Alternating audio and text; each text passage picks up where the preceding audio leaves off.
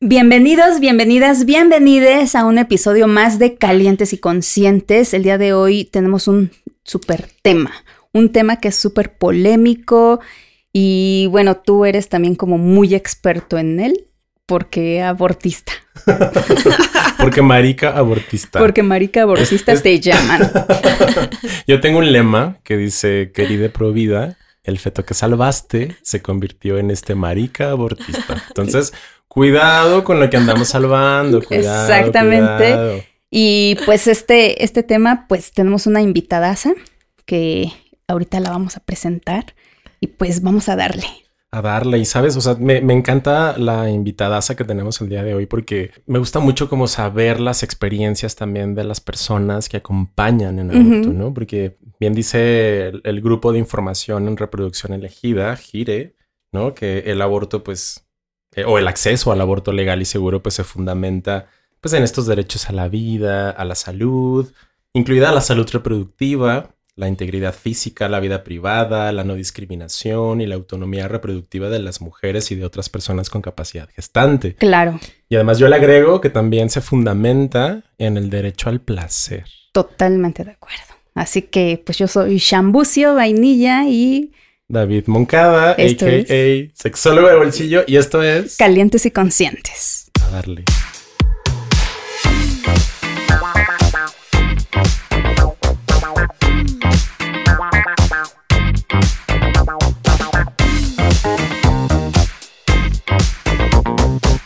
Y pues ahora sí, para presentar a nuestra invitada.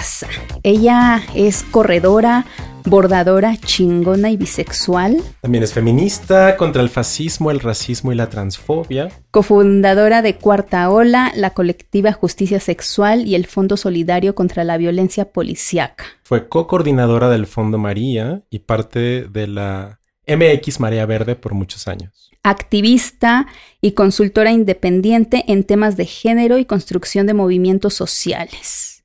Está en eterna búsqueda del placer, es desde el team, Team Placer. Me encanta. Por supuesto. el goce, la magia y el buen té. Delicioso. esto de la magia me encanta porque, bueno, yo estoy estudiando tarot, soy aprendiz de tarot. Y me encanta la perspectiva que se tiene desde el tarot de la magia. O sea, la magia y el milagro tienen que ver con crear algo inesperado que proviene desde nuestro interior, desde la fuerza interior, desde la energía creadora y creativa interior, y que además trasciende al yo. Entonces, ay no, pues ya, ya quiero escucharla ya, por favor. Yo también soy aprendiz de tarot y me da muchísimo gusto que empecemos este episodio así, hablando de la magia y Ojalá que podamos relacionar la magia y el aborto. Eso sería increíble. Por favor, por favor. y pues ella es Daniela Tejas. Mucho gusto, Daniela, y muchas gracias por estar aquí y compartirnos tu. Muchísimas gracias. Muchísimas gracias por la invitación. Yo feliz, feliz, feliz, feliz. Pues mira, yo, yo ya digo, ya, ya, que, ya que pusiste este tema, como digo, sobre la mesa, como de hacer toda esta mezcla entre el tarot, entre la experiencia personal, entre la conexión con el placer. Em, me gustaría como que empezáramos definiendo qué es para ti el aborto o, qué ha sido para ti el aborto. Quiero nada más hacer una aclaración antes de empezar en que voy a hablar de mujeres, pero como, como estamos escuchando, quiero decir que es mujeres con asterisco. Claro. Y este es un término que, que acuñamos en la colectiva Justicia Sexual en el 2015 para referirnos a todo este grupo de personas que podemos menstruar, que podemos abortar, que podemos parir, que podemos em, embarazarnos. Eh, y entonces me, gusta hacer esa aclaración antes como para, para que las personas no binarias, los hombres trans, las personas con estas capacidades puedan también sentirse integradas al, al término. Me encanta. Yo también, a favor. Muchas gracias. Em, y siguiendo con esta pregunta que me encanta, eh, la verdad es que ha significado diferentes cosas, no hay un significado para mí. Cuando yo empecé a trabajar en esto y cuando yo me enteré de la ley de la Ciudad de México, em, era muy radical a poder hablar de aborto y, y, el contexto no es el mismo que es ahora, que creo que ya es mucho más abierto. Entonces, como había esta radicalidad eh, al hablar de aborto. Yo soy de una ciudad que no es la Ciudad de México, yo crecí ahí y entonces para mí era como muy transgresor pensar que cuando yo me mudé a la Ciudad de México tenía este derecho. Y entonces empecé a acompañar abortos, yo iba a las clínicas, yo me echaba las madrugadas ahí, yo veía cómo la gente tenía que sacar turnos en las clínicas públicas, yo veía cómo los antiderechos han estado ahí a lo largo del tiempo diciendo mentiras y pues esparciendo miedo. Y entonces, eh, en esa experiencia, para mí el aborto se volvió un salvavidas. No, no puedo expresar lo suficiente y, me cuesta mucho trabajo ver que en la mirada de las mujeres eh, que yo he acompañado y que yo he visto se veía el alivio que era haber hecho eso en condiciones seguras, en condiciones acompañadas. Entonces también creo que entendí lo común que es, ¿no? Que pensamos que no es común y, y lo común que es lo poco importante que se vuelven los mitos y los prejuicios a la hora de que alguien tenga un embarazo no deseado y lo mucho que importa hablar y nombrar. Entonces había muchas personas que me decían, es que yo llevo cargando este secreto años, décadas, y para mí eso era muy importante. Y después me metí mucho en la parte de incidencia y del marco legal, de hacer incidencia política, y entonces ahí también entendí lo mucho que el aborto va en contra del patriarcado. Y la idea de que las mujeres existimos para ser madres. Y lo metidísimo que está eso en, nuestro, nuestro entendimiento del mundo y cómo el aborto venía a romper esa, esa relación entre la reproducción y la sexualidad. Y además, no solamente de las personas, digamos, que están fuera del movimiento feminista fuera de movimientos sociales, también dentro del movimiento feminista, de ver cómo había muchísimos prejuicios, que había muchísimas ideas preconcebidas que eran erróneas. Entonces, el aborto también para mí es una enfrenta al, patriarcado, que podemos hablar de eso mucho más después. Y ahora que ya no estoy tan dedicada a ello, pero que tengo tantos años de experiencia hablando, acompañando, también yo tuve dos abortos, entonces también esa experiencia me atravesó. Eh, creo que soy más crítica del tema y también me gusta pensar que se volvió un tema prioritario para la agenda feminista en México, en América Latina, pero creo que le, le, hemos quitado ese, esa transgresión, ¿no? Y entonces ahora veo que muchas personas usan el pañuelo verde, ¿no? Muy fácilmente, lo cual está muy bien y yo trabajé muchísimos años para que eso sucediera, pero, pero creo que no hemos hecho una reflexión profunda de qué significa el aborto y más allá del aborto, creo que no tenemos una agenda más integral del derecho a decidir, de que esto significa que las personas te, ¿no? Como sean las expertas en su vida y que puedan tomar decisiones.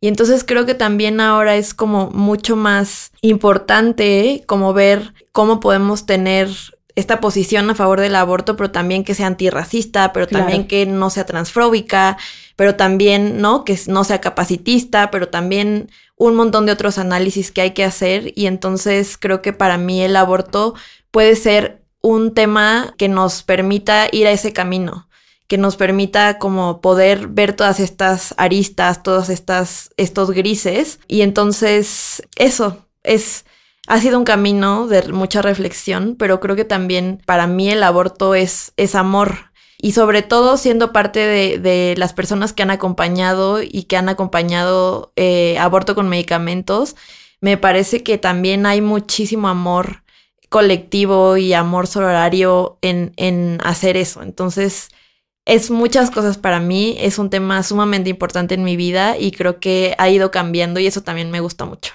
Me encanta. Vas a llorar. me encanta. me encanta, sí, me encanta esta parte que menciona Dani de el aborto es amor. ¿Y sabes por qué? Porque justamente esta parte de compartir experiencias, en la experiencia personal he vivido tres abortos en diversas circunstancias. Y creo que hablar desde esa experiencia del acompañamiento que, por ejemplo, en dos de ellas yo no tuve, sí es bien importante a lo mejor para mí que hubiese existido eso hace mucho. Tener un aborto espontáneo, y que te trataran de esta forma estigmatizante de que tú dices, ¿sabes qué? Voy a la clínica y luego luego es de, ah, algo te tomaste, algo hiciste y, el trato mal y que no tuve ningún acompañamiento en ese momento de mi pareja. El otro fue por eh, el misoprostol, pero mal dosificado, por así decirlo. Igual no me hice una ecografía o algo, o sea, también no teníamos toda esta información, eh, o sea, como que empezaba, pero fue como hacerlo con los ojos cerrados. Y ahora que existe toda esta información, a través también de la Organización Mundial de la Salud, o sea que ya hay muchísima información, todos estos acompañamientos, pues creo que para mí hubiera cambiado mucho estas experiencias. Porque pues sí, obviamente ese medicamento lo administré mal, eh, ya se estaba pasando con una infección, igual mi pareja no tuve ningún acompañamiento de amigas, era como la pena de decir, o a mi familia, ¿no? Oye, estoy pasando por esto, hasta que, bueno, tuve que ir con mi ginecóloga porque ya la cosa estaba poniéndose un poco rara. Y pues fue como decir, no sé, así pasó, ¿no? O sea, porque en ese momento, un año después fue cuando se eh, implementó aquí en, en aquel entonces Distrito Federal, la ILE. Pero es bien difícil, ¿no? Poderlo gestionar tú sola y que exista esta parte de acompañamiento y después que se creó, es como dices, órale. Y aún así, el tercero, que ese sí fue por decisión, ya fue con un acompañamiento de mi pareja, fue en una clínica particular, pagamos, pues el trato fue muy distinto, ¿no? Pero a pesar de que era una clínica, seguía como el estigma por la parte del personal de salud, de la enfermera no, pero sí de la ginecóloga, de que te decía, mira lo que estás viendo y mira y estás segura que lo vas a hacer. Y para llegar yo a esa clínica, pues obviamente no sabía tampoco. Entonces ya después de que empieces a investigar, que hay muchísimos grupos, asociaciones también que te van acompañando, pues creo que ya las personas de mi generación o que les tocó más adelante, pues yo me siento muy agradecida con esto de que el aborto es amor, porque sí. A mí me hubiera gustado mucho haberme sentido acompañada y no juzgada en ese momento. Yo, yo, o sea, yo que no soy una persona con capacidad gestante, no, no tengo útero, no menstruo, conecto también desde, desde el amor, desde la toma, yo conecto desde la toma de una decisión o de un proceso de toma de decisiones estresantes. Es la manera en la que yo conecto, ¿no? Como desde, es una situación que puede ser quizá un parteaguas en la vida de la persona, ¿no? Y Hace algún tiempo, recordé ahorita que lo nombrabas, Dani, como amor y, tú también, Shan, que de entrada muchas gracias por compartir sus experiencias personales de aborto. O sea, creo que eso, eso puede ser, desde mi mirada, ¿no? Como vato, como eso puede ser como enunciarlo, puede ser en sí mismo como bastante transgresor, ¿no? O sea, como transgresor en el sentido de que siento que se normaliza el poder hablar, el poder atestiguar una experiencia íntima, personal y sobre todo de yo lo viví de esta manera y como esto puede ser distinto, pudo haber sido distinto, está siendo distinto y qué podemos hacer para que sea distinto, ¿no? Entonces recordé también a una amiga que acompañé a, a distancia con asesoramiento sobre cómo utilizar el misoprostol y muchísimo tiempo después, en una charla toda random, en que inició con una reacción a una historia de Instagram, terminamos hablando de su proceso de aborto. Y justo ella me dijo esto.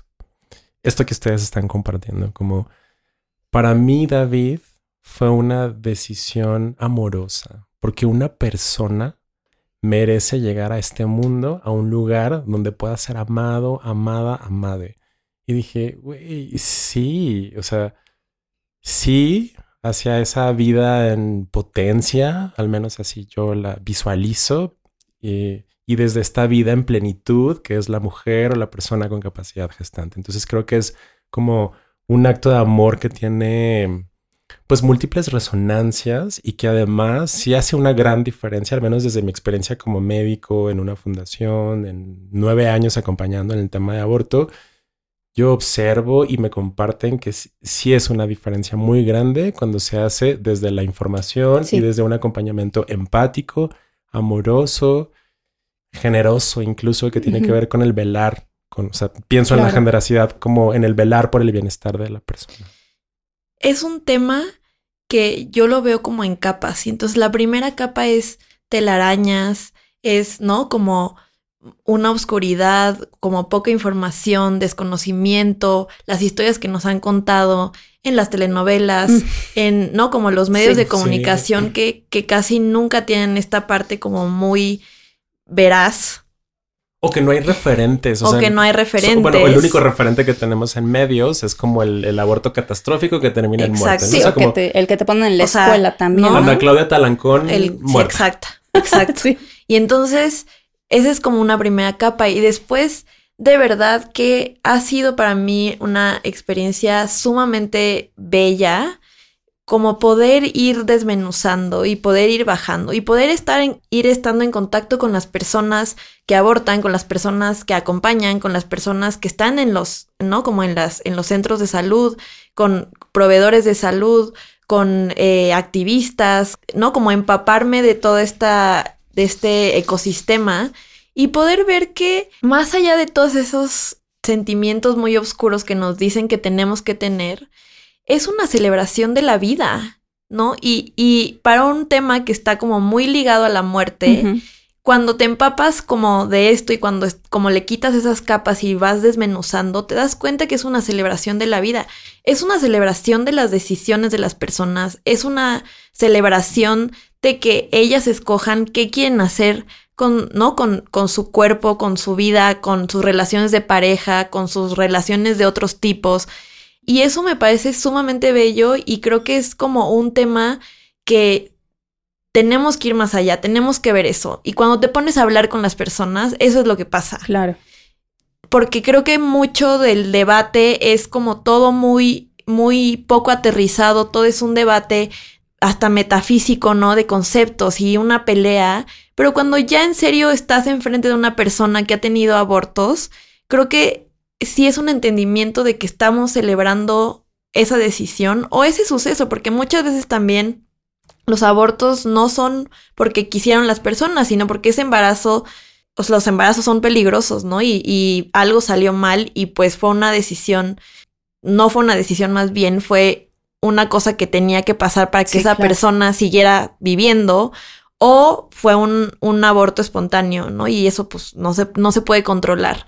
Y entonces es para mí eso, como sumamente transgresor, sentarte y ver a los ojos a alguien que te dice, yo tuve un aborto, dos abortos, tantos abortos, como que conectas con esa parte humana. Y esa celebración de la vida a mí me parece bellísima. Y que además, o sea, somos personas comunes y corrientes, que no importa tu raza, tu estatus social, ¿no? Tu orientación sexual, porque al final tienes esta decisión de hacerlo. Y al menos para mí, en estas tres, pues en ninguna me he sentido como mal, ¿sabes? Al final creo que han sido las mejores decisiones. Sí me sentí mal en el sentido de que me hubiera gustado sentirme acompañada, que no hubieran llegado estos grupos religiosos a atacarte, ¿no? Porque llegas a caer muchas veces en manos de ellos. Pero lejos de eso, eh, empezar desde ahí a quitar ese estigma de que cierto grupo, ¿no? De mujeres son quienes practican o quienes se practican un aborto cuando en realidad no es por ahí. Claro, o sea, las, las, las mujeres que deciden abortar no son estos monstruos que, que nos, que nos pintan, ¿no? Como las asesinas o las que son malas madres, etcétera, etcétera, ¿no? O sea, son las mujeres que abortan son pues personas como ustedes, las que están aquí, ¿no? Tú, Dani, tú, Shan, personas amadas, respetadas, Claro. con o sin hijes, solteras o unidas en una relación, con proyecto reproductivo o sin él, y, y- y como, y con una vida en plenitud. Me gusta mucho cómo lo pones, Dani, en una celebración a la vida. Eh, o sea, esto, esto que comparten ahorita que me parece también muy transgresor y con la naturalidad con la que les escucho decir que son o que eh, ah, tuviste dos abortos, tres abortos en circunstancias muy particulares, ¿no? En momentos de sus vidas en las que, bueno, fueron o tomaron esta decisión porque cada persona somos expertas en nuestras propias vidas, ¿no? Entonces, o sea, pienso en esta celebración a la vida y lo conecto con algunas de las usuarias que llegan a la clínica y que llegan por un segundo o tercer aborto y que observo cómo su actitud corporal, yo la leo como, como retraída, como incluso con cierta pena, no sé si vergüenza. Claro. Y les pregunto cómo están, cómo se sienten y me dicen, ay doctor, es que usted me atendió el aborto pasado, me da muchísima pena, muchísima pena. Y lo que yo he hecho ante eso que me comparten, que suele ser con, con cierta, con cierta periodicidad, pues, tener ese tipo de experiencias les digo, bueno, pues a mí me parece, o yo creo que me hace sentir bien que tú consideres este espacio un, lugar seguro y protegido para que llegues a solicitar otra interrupción del embarazo. Y les llego a preguntar como, bueno, ¿y, qué, es, qué fue tu vida, eh, pensando en esta celebración a la vida, qué fue tu vida entre el aborto pasado y este? Ya, pues ahí echamos la chisma, ¿no? Como de, no, pues fíjese doctor, ¿no? O fíjate doctor, que pues bueno, terminé con la pareja, pude terminar mi carrera, eh, me cambié de casa. Generalmente, y lo dicen los estudios en salud mental, este, este tipo de decisiones están acompañadas de proyecciones futuras. Sí, son, son unos momentos en donde, más allá de si te sientes bien o mal, tienes que pensar qué quieres. Y entonces tienes que hacer una reflexión sobre tu estado actual, ¿no? Como de tu vida, de de tu trabajo, de si quieres estar en esa relación de pareja, si, si quisieras criar a una persona con esa persona que, eh, en la que estás en una relación, si lo que tú querías era estudiar algo más, si lo que tú querías era vivir en ese lugar, o sea, creo que sí son, es una experiencia detonadora y eso no la hace buena y mala. Y creo que nos han vendido la idea de que siempre es un drama, una tragedia. Sí. Y más bien lo tenemos que ver así. Es una situación que detona conversaciones, que detona reflexiones, que detona análisis.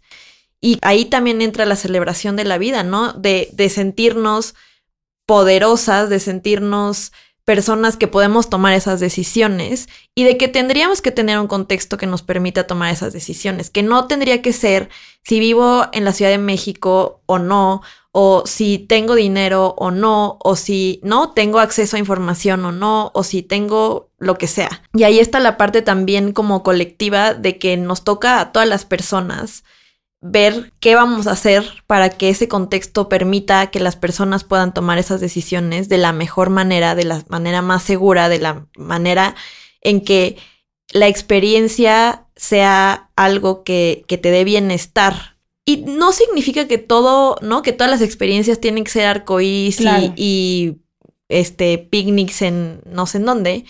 Pero más bien es como una celebración de la diversidad. Y ahora como lo pones es eso, ¿no? Es una celebración de la diversidad, de que también podemos sentir muchas cosas.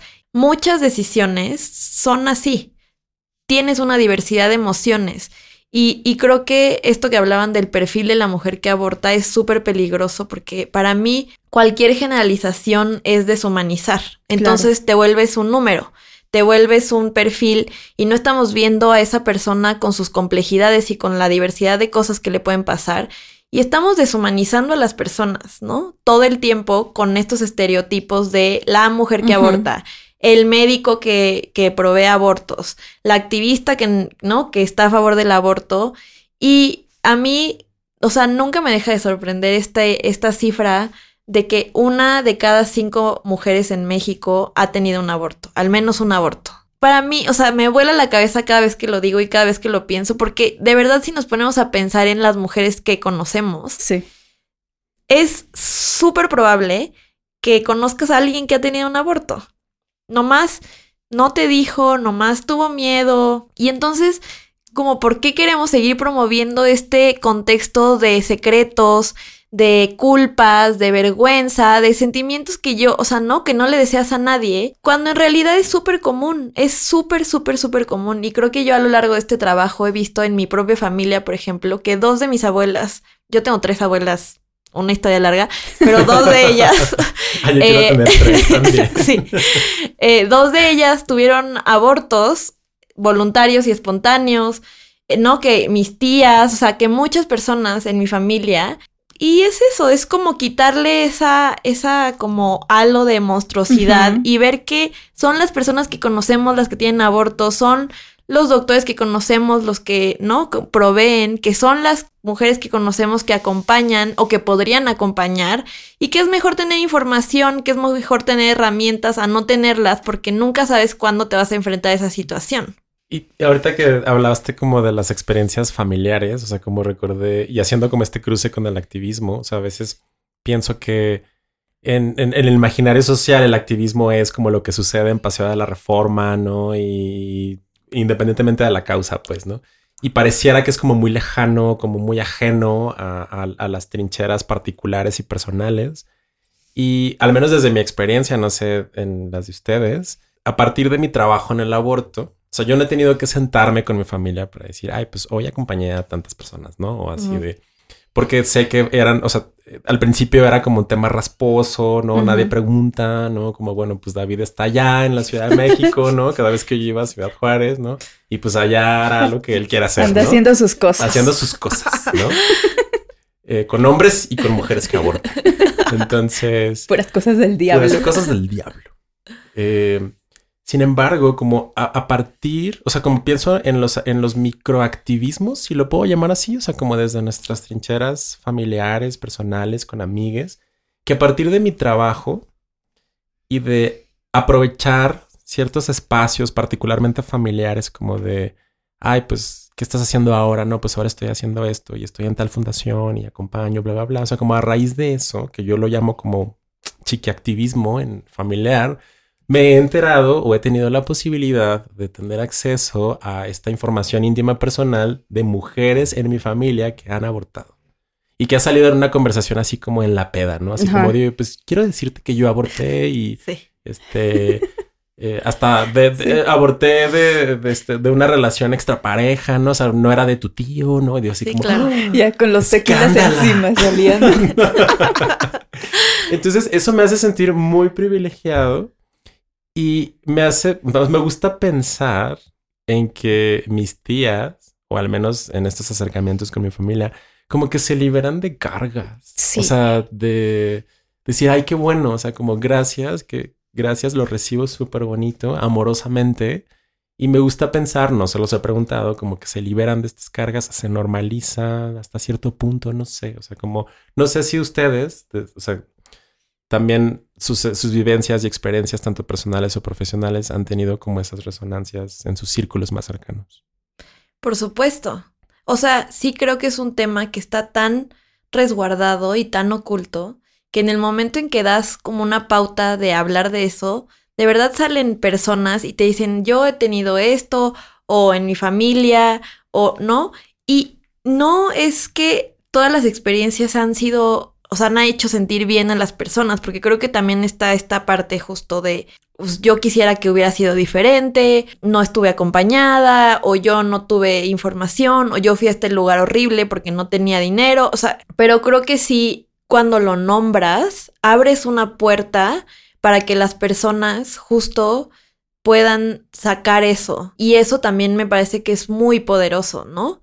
Yo que hice incidencia política muchísimos años, como que decía, es que todo lo estamos viendo en términos de si la, que si la ley, que si las semanas, no sé qué, pero no nos estamos sentando a hablar con las personas que abortan, porque si te sientas a hablar una hora, media hora, 15 minutos, entiendes que es un proceso, eso, común, que es un proceso importante para las personas, que deberíamos estar viendo cómo le hacemos para que se pueda hacer de manera segura y, y, que además cuando lo pones en la mesa, le, justo le quitas una carga a las personas porque hemos cargado con culpa, vergüenza, secretos por años y años y años y años. Entonces, claro, es, es sumamente poderoso por eso.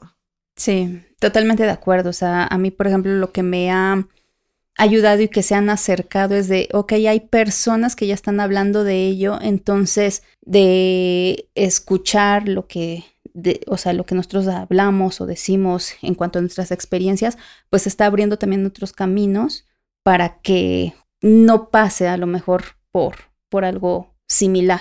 Y ya que estamos hablando como de estos acercamientos, de soltar cargas, yo quiero preguntarles a ustedes, bueno, yo estoy asumiendo que se, bueno, que se identifican como mujeres, ¿no? También. Entonces, o sea, como desde su ser mujeres y desde mi ser hombre, ¿Qué nos toca a los hombres en el tema del aborto? O sea, ¿el aborto es como cosa de mujeres o solamente cosa de personas con capacidad gestante? He escuchado como algunos comentarios, sobre todo de parejas de mujeres a las que acompaño, como de, bueno, pues lo que ella decida está bien, ¿no?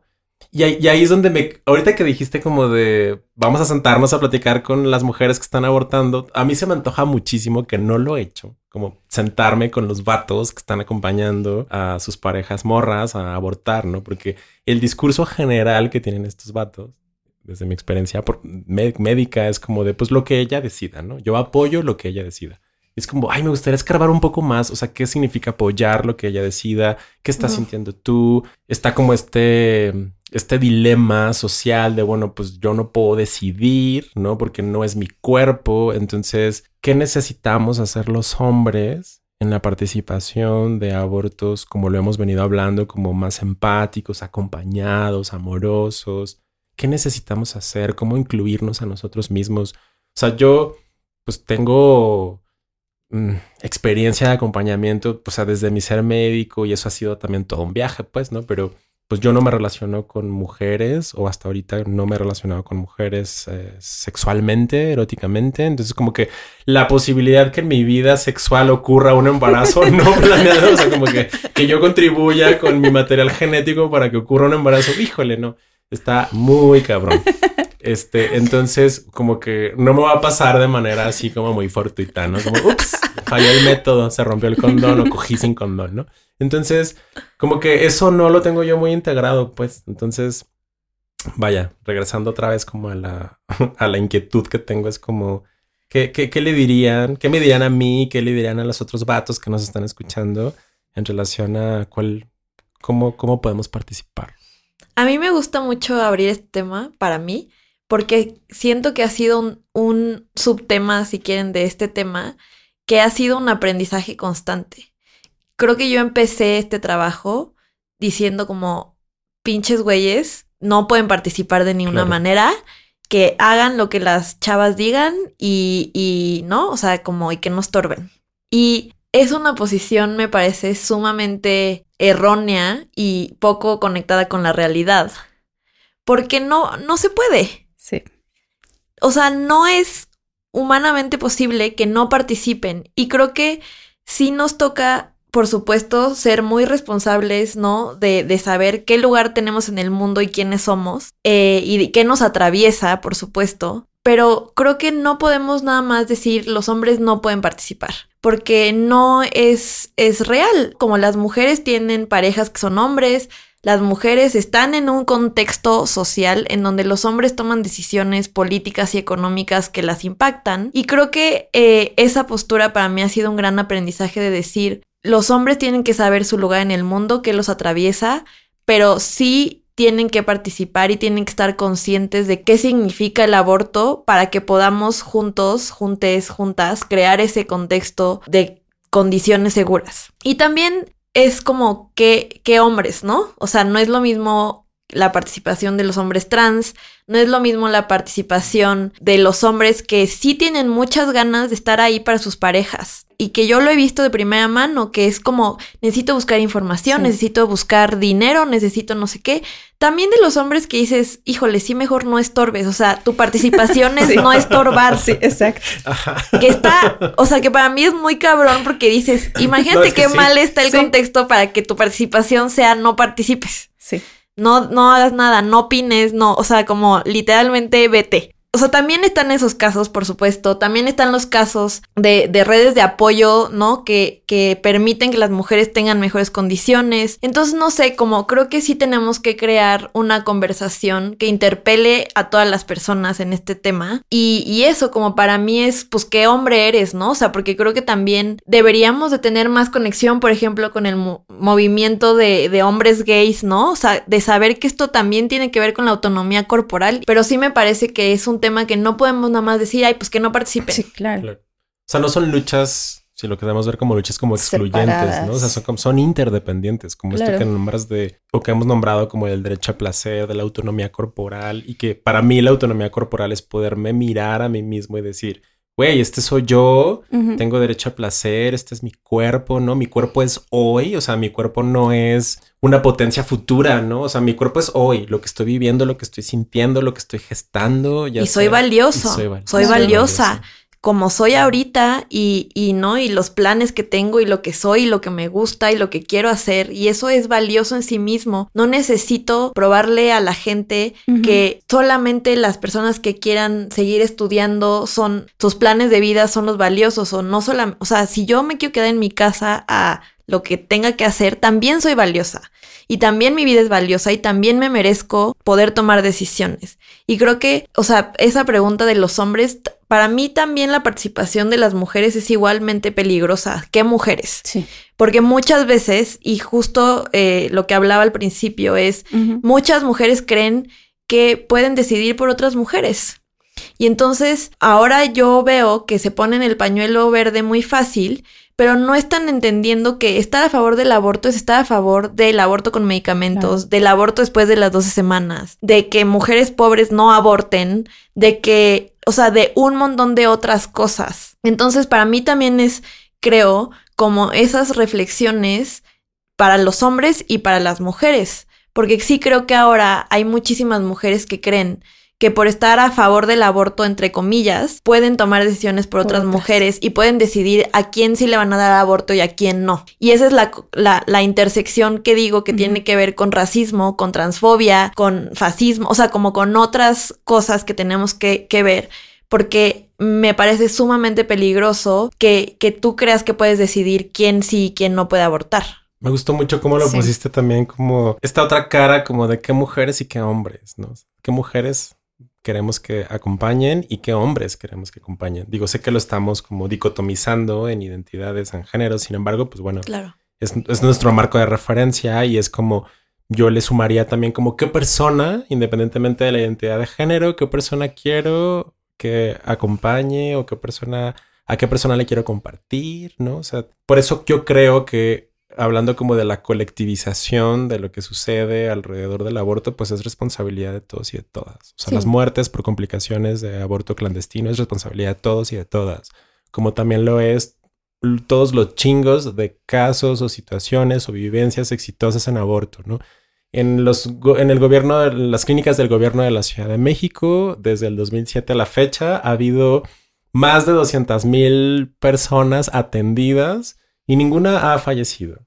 Y eso también es importante colectivizarlo, ¿no? Y eso es importante dejarlo ver. Y también importante es como, ah, retomando el tema de los vatos, como de vatos que si quieren participar en el acompañamiento y en el cuidado, ¿no? O sea, yo recuerdo, tengo tan presente una, una vivencia de una pareja en la que el vato y, esa, y ella decidieron rentar una habitación de hotel y él le dio masaje y se metieron a bañar juntos y mientras ella tenía como contracciones y dije, wow, o sea, yo, yo quiero un novio así.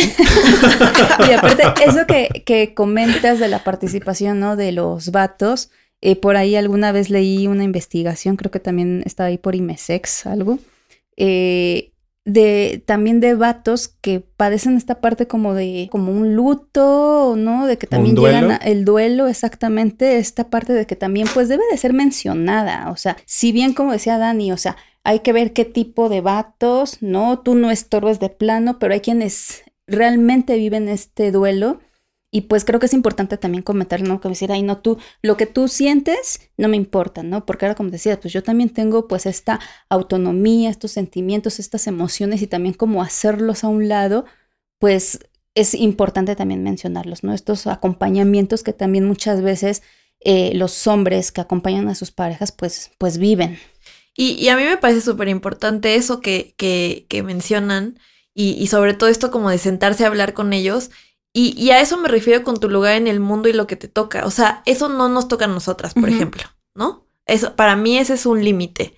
Eso no nos toca a nosotras generar esos espacios eh, y generar esas ¿no? herramientas. Claro. Exacto. Eh, no nos toca. Les toca a ellos. Exacto. Y, estaría increíble que los tuvieran, porque claro que sus emociones son súper válidas y seguramente hay duelos y seguramente hay tristeza y seguramente también hay alivio y seguramente hay todas las emociones que pueden surgir, ¿no? Les, les toca a ustedes, pero mientras no creamos creemos, un contexto en el que nos sintamos todes interpelades sobre este tema y lo que significa más allá de que, ¿no? De tener un procedimiento médico seguro, pero todas las fibras que toca, creo que no vamos a poder tener esas conversaciones. Y son sumamente importantes y por eso también creo que el tema sigue estando como muy escabroso, porque no nos animamos a eso, no nos animamos a ver también pues qué está pasando como más allá de solamente decir si estás a favor o estás en contra. Gracias por poner esto sobre la mesa como de eso nos toca a nosotros. Sí. ¿No? Porque de entrada, pues bueno, las mujeres y otras personas con capacidad gestante, pues ya tienen sus propias luchas y situaciones estresantes y toma de decisión y quién acompaña, quién no, etcétera. Entonces, como que pues sí, estoy totalmente de acuerdo. No les toca a ustedes, ¿no? Como cuidar de nuestras emociones en ese sentido, ¿no? O sea, como de, si yo estoy sintiendo esto, o sea, como de, si nos estás escuchando y atravesaste, tu vato que nos estás escuchando y atravesaste por una situación así y sientes que estás en un proceso de duelo, pues es como vamos a organizarnos, ¿no? La invitación es esa. Y no solamente en el tema del aborto, ¿no? crear sus redes de apoyo en, todo, ¿no? Y, y también como, claro que es imponente ver el grado al que hemos llegado las mujeres y las disidencias y las personas con capacidad, ¿no? De embarazarse, en, en términos de cómo nos hemos tenido que organizar para que esto pase de la mejor manera.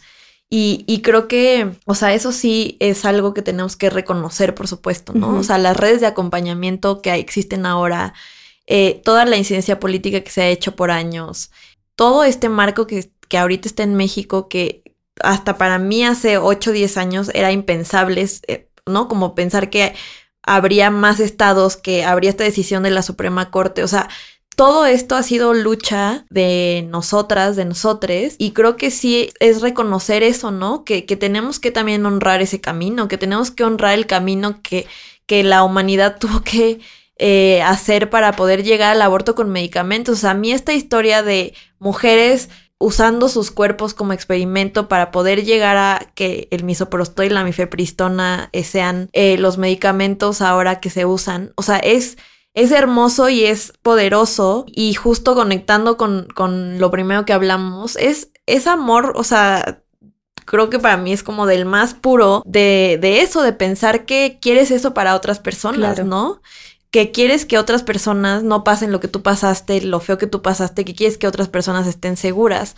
Entonces creo que también nos toca reconocer como ese camino de muchísimo amor, de muchísima lucha, de muchísima resistencia, porque además de que es hermoso y a mí siempre me alegra la vida pensar en eso, sí creo que a otras personas también les toca unirse a esa resistencia desde sus trincheras. El aborto existe porque resiste. y ahorita. Literal, Literal. Y quiero recuperar esto que nombraste de la Suprema Corte. Digo, si, si las personas que nos escuchan no están enteradas de esto, pues justo el 7 de septiembre del 2021, la Suprema Corte de Justicia de la Nación, que es la máxima instancia judicial del país, estableció por unanimidad que es anticonstitucional sancionar a las personas que deciden interrumpir su embarazo. Digo, lo dijo Arturo Saldívar. Sin embargo, estas palabras que salieron de Arturo Saldívar, de su boquita, fue como resultado de todo el trabajo que han venido haciendo y que hemos venido haciendo y todo, todo, todo el trabajo, como toda esta lucha de la que han estado hablando y que han estado aportando, es como, es eso, es el resultado de eso. Y algo que me gusta mucho sobre las características de los derechos humanos es el derecho de progresividad. O sea, ya no hay marcha atrás. O sea, es, la progresividad es ir hacia adelante. Entonces, si la Suprema Corte de Justicia ya dijo esto, en términos de derechos humanos y de la característica de progresividad de los derechos humanos, ya no hay marcha atrás. O sea, ya no podemos ir atrás. Y para mí, eso de la progresividad también tiene que ver con cómo le hacemos para que la gente se apropie de esos derechos, ¿no? Y, y, que está conectado con lo que decías de estas mujeres que tienen dos, tres abortos y que como que ya les da pena, ¿no? Y creo que el aborto es uno de los pocos procedimientos médicos que decimos, pues tienes una chance si te va bien, o sea, pero no vas a tener dos, y menos tres, y menos cuatro, y menos cinco, ¿no? Y no vemos así otros derechos. No es como que, bueno, pues ya fuiste a la primaria, ya no ir a la secundaria, porque ya usaste tu derecho a la educación.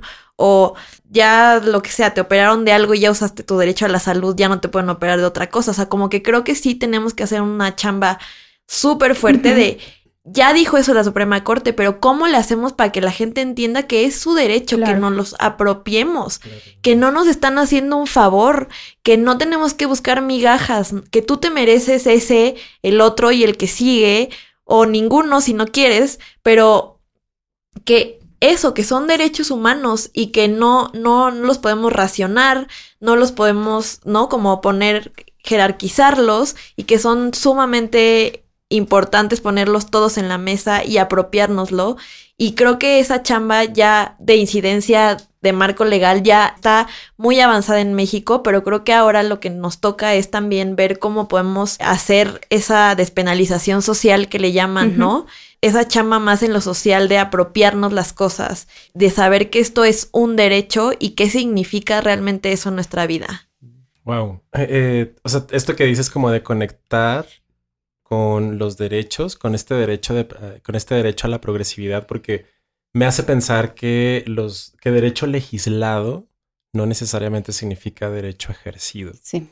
Y que ya hemos hablado como de qué representa decir sí al aborto, al acceso a un aborto legal y seguro, y como está también el derecho al placer y a la sexualidad, ¿no? Y aquí quiero como preguntarles, ah, citando a, al maestro Jordi Rosado, ¿qué huele? ¿Qué huele? Con, con la sexualidad. O sea, ¿Qué, ¿qué, pasa con la vida sexual? Ahora sí que, ¿qué, hay de la vida sexual después del aborto? Sí, porque se habla mucho de, ok, tu derecho a decidir, pero, o sea, tenemos el derecho al goce, al placer, y después de esto es, ¿y cómo retomas tu vida sexual? Sí, y, y otra vez, el aborto es esta cosa que hay que separa la reproducción de la sexualidad para las personas que nos podemos embarazar. Y entonces justo ahí creo que es una invitación a, pensar la sexualidad más allá de, la reproducción, que se dice muy fácil, pero es, es sumamente difícil porque creo que tenemos mucha esta idea de, pues si tienes útero, pues úsalo y ten hijos, ¿no? O sea, como, ¿por qué, o sea, ¿por qué no lo usarías? Y creo que de verdad, de verdad, de verdad, es sumamente difícil salirnos de ahí. Es que tenemos un montón de cosas en el cuerpo para sentir rico, porque solamente estaría ligado a tener hijes. Y muchas veces se usa el aborto como un castigo, y eso sí lo tenemos que decir muy claramente. Y hay muchos procedimientos que no se deberían de estar usando para generar dolor, para generar cosas negativas para que entiendas tú que tu lugar es tener hijes. Y entonces creo que también es esa reflexión de, de, ver que no, que tú te mereces coger por placer. Claro. Y decirlo así. Y, y, que tú tienes un montón de cosas para eso, pero y que también el placer va mucho más allá de coger, pues, pero, pero creo que sí, esa parte de, de separarlo es, es sumamente importante. Y decirlo así, tan frontal, tan directo, es importante y que también creo que tenemos que hablar de que el aborto es un procedimiento seguro, porque está esta idea de que también voy a perder la posibilidad de que si quiero en el futuro no voy a tener hijos. Y entonces hablar de la seguridad del aborto también me parece importante, hablar de los procedimientos así como es una cánula de plástico que es muy poco probable que haga una perforación, que los medicamentos lo que hacen es hacer contracciones en el útero, o sea, como hablar así es importante para que las personas tengan información y sepan que un aborto, un aborto seguro no te va a quitar la fertilidad y que además hay muchísimas personas que han pasado por eso y después de un tiempo puedes regresar a coger. No sé, como que sí creo que también nos falta como mucho más hablar las cosas así como son. Claro, de retomar tu vida sexual, que creo que es súper importante. Y que el aborto es en sí mismo también una manifestación de la sexualidad, del ejercicio de nuestra sexualidad, ¿no? O sea, pues es una posibilidad más, un embarazo, es una posibilidad más dentro del abanico de cuando estamos eh, ejercitando, ejerciendo, practicando nuestra sexualidad, ¿no? Yo veo como en las, en algunas chicas que acompaño, como esta sensación de culpa. Ajá antes y después del aborto relacionado a la sexualidad. Incluso lo dicen, algunas me han llegado a decir como, pues anduve de loca, literal, así me lo han dicho. O sea, como anduve de loca, no me cuidé, ¿no? Y que tiene que ver con eh, el ejercicio de su sexualidad. ¿no? Y, aparte esta parte que van y como que justifican el ir y cuando en realidad no deberíamos de justificar, ¿sabes qué? Me lo voy a realizar y ya el motivo por el tú lo vas a hacer es tuyo y ya, si quieres compartirlo está chido y pues es de es libre. Sí, claro. Y, creo que, o sea, todo está relacionado también el contexto en el que estamos. La, o sea, el marco legal es básicamente las justificaciones por las cuales se permite el aborto, ¿no? Entonces, las causales legales son si, si sufriste violencia sexual, si tuviste una inseminación no consentida, que está rarísimo. O sea, ¿no? Si por razones económicas, que no sé qué, todo es pues las razones por las que sí vamos a permitir, todas están conectadas con la tragedia y si te pasa algo mal. En el momento en que no te pase algo mal y tú nada más dices quiero abortar, pues ya no. Porque te tiene que pasar algo mal, porque es un castigo, porque ejerciste tu sexualidad. Por eso digo que hay que desmenuzar muy bien las cosas, porque eso le estamos diciendo a la gente todo el tiempo. O sea, el estigma en torno al aborto es esta idea de que el aborto está mal y entonces que tienes que buscar justificaciones para ver cómo le hacemos para que tengas acceso. Las causales legales y el marco legal, eso nos dicen todo el tiempo. También nos dicen, por ejemplo, que hay un límite de 12 semanas. ¿Quién se inventó ese límite? Abogados. Hombres. Hombres. Porque cuando tú estás embarazada, no te levantas cuando cumples dos semanas y dices, ya estoy en el segundo trimestre. O sea, ese es una, es lenguaje médico. Entonces también hay que saber quién hizo ese lenguaje, quién hizo el lenguaje de los trimestres, quién hizo el lenguaje de la interrupción legal del embarazo para no decir aborto, quién hizo el lenguaje. Esos no fueron personas que han abortado. Me queda clarísimo. Nadie habla y dice, quiero tener una interrupción legal del embarazo. Te dicen, quiero abortar. Entonces, como que es súper, súper, súper importante como sí ponernos las pilas en como ver también desde dónde vienen esos discursos y qué está intersectado ahí para poder ver cómo le hacemos para reflexionar y para cambiarlo y que la gente entienda que es un derecho, que te mereces todas las oportunidades, todas las chances que puedas, que puedes decidir no hacerlo, que puedes decidir si hacerlo, que nos interpele a todos. Porque es tarea de todos, ¿no? Y aquí yo no, no puedo dejarte ir sin hablar de aborto y tarot. aborto y tarot. Eh, yo tengo algunos meses estudiando tarot y el tarot es un soporte, o sea, las cartas del tarot son soportes de proyecciones. Dicho en lenguaje más coloquial es como esto cuando, cuando nos cae mal a alguien que nos caga, ¿no? Y que solemos decir, bueno, pues lo que te choca, te checa, ¿no? Entonces, literal es como conectar con las cartas de, del tarot es como develar el inconsciente, este inconsciente colectivo lleno de símbolos y como el tarot o las cartas del tarot son este soporte de proyecciones, lo que hacen es develar incluso el carácter. El carácter es la manera en la que también pues habitamos, habitamos el mundo, ¿no? Entonces, el, el tarot nos recuerda también que todo está conectado y que todo lo que vivimos tiene un significado profundo. Entonces, ¿qué nos podrías decir de aborto? Para mí el tarot es más que algo predictivo, es una invitación al autoconocimiento. Yo ese es, ese es como, digamos, la perspectiva desde donde estoy aprendiendo tarot y desde donde me gusta verlo. Y entonces cada tirada es una oportunidad para conocerte. Y, y, en eso encuentras un montón de clarificación de a dónde quieres ir, de en dónde has estado, de en dónde estás ahorita. Y creo que el aborto también es eso, una oportunidad para autoconocimiento para las personas que abortan y también para saber qué prejuicios, qué cosas nos hemos comprado como verdaderas que no lo son, qué mitos están ahí, qué cosas tenemos que reflexionar. Entonces creo que nunca había pensado eso. está saliendo como está saliendo. Qué bonito. Pero, pero es eso, ¿no? Una oportunidad para autoconocimiento y creo que a las personas que han abortado, creo que sí hay que reiterar que, que hay un montón de personas que yo estoy a favor de la decisión que tomaron que confío en ellas, que confío en su decisión, que confío en que son las expertas en su vida y también creo que hay que tener en cuenta que son una audiencia. Muchas veces creemos que la audiencia son tomadores de decisión, los hombres, no sé qué, no sé qué, y pocas veces pensamos en como los espacios que tenemos que tomar como personas que hemos abortado y lo poderoso que es hablarle a esas personas, porque como ya vimos, están en todos lados, ¿no? O sea, están ahí cerca de nosotros. Entonces, eso, como, como también me gustaría cerrar diciendo eso, que estoy con esas personas, que las apoyo, que me parece sumamente valioso e importante sus vidas y sus decisiones, más allá del aborto, pero, pero también por el aborto, por los abortos que, que han tenido. Como esto que dices del autoconocimiento, me, me, me mamó esto casi como este, este, este, este, switch, ¿no? Entre tarot y aborto.